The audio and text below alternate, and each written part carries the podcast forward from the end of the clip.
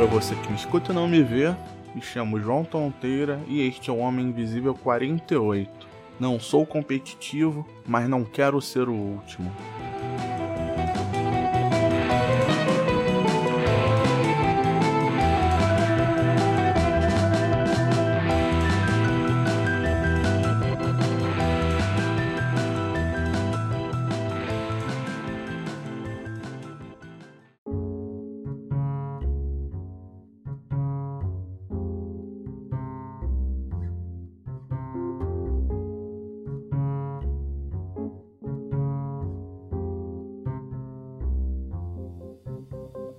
Desde que eu me entendo por gente, parece que tudo no mundo acaba em competição. Quem faz isso melhor, quem tem mais disso, quem tem mais daquilo, quem tem o que maior. É só você puxar pela memória naquelas festinhas de aniversário, pelo menos na década de 80 ou 90 tinha muito, sempre rolava alguma competiçãozinha entre as crianças. Acho que a mais clássica é a dança das cadeiras, e nesse tipo de situação, e dependendo da pessoa que estava controlando a música, ela dava um jeito de fazer o aniversariante ganhar.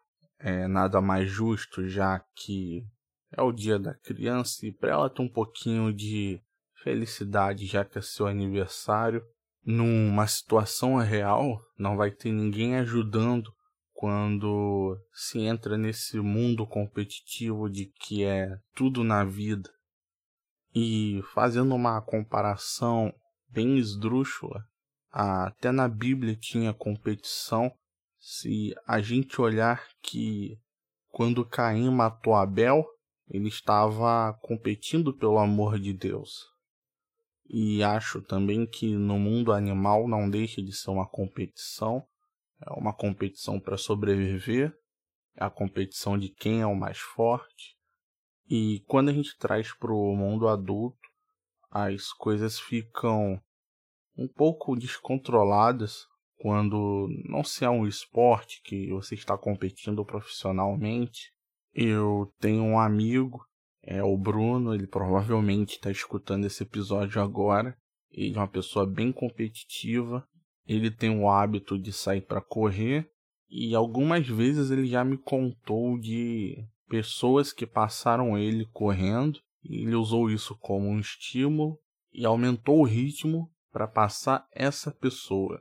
Até aí tudo bem. O problema é quando a pessoa também compra essa ideia e os dois começam a correr alucinadamente disputando uma corrida. E o mais clássico disso é de uma vez que um senhor bem mais velho do que ele deu uma canseira nele e o cara ainda ficava: Vamos, vem comigo, vem comigo, me acompanha. Até que ele arregou, porque já tinha corrido bastante e estava cansado. E eu não me considero uma pessoa competitiva. Eu provavelmente já fui quando era mais novo, não consigo me lembrar como é que era quando eu entrava em qualquer tipo de competição, fosse por esporte ou alguma brincadeira ou qualquer outra coisa do gênero.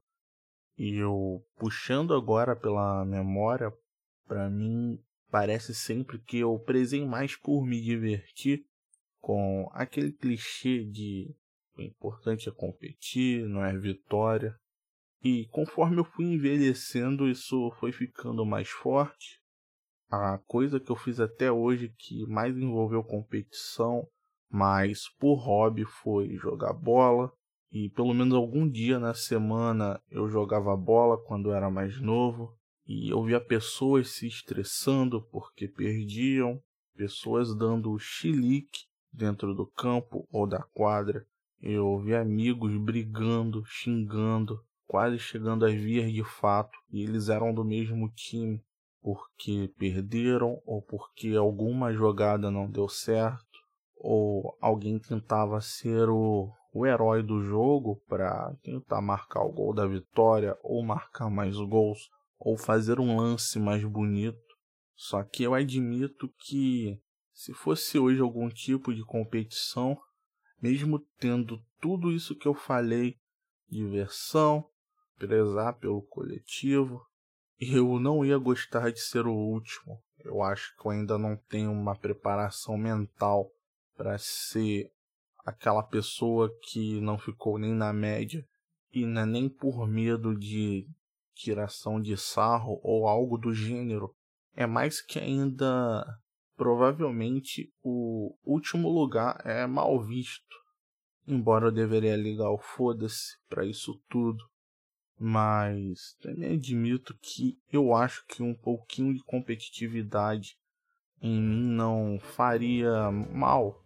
Eu acho que ajudaria um pouco a completar certas metas que precisam de mais ambição na vida.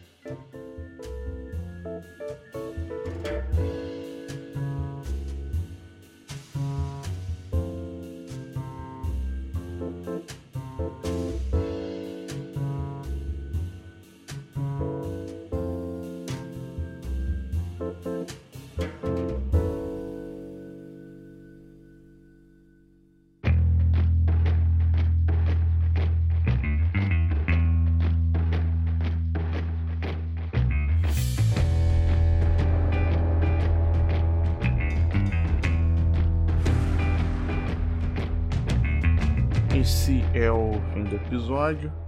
E vou agradecer mais uma vez aos feedbacks que o Eduardo Couto, lá do CoutoCast, tem enviado para mim. Eu gosto das análises dele. Aparentemente a gente pensa bem parecido.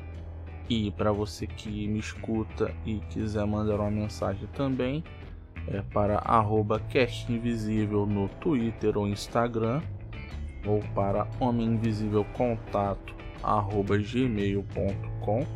Você escuta o podcast no agregador de sua preferência, no Spotify ou em megafono.host barra podcast barra Homem Invisível. Espero que você tenha gostado, que você tenha uma ótima semana e um abraço.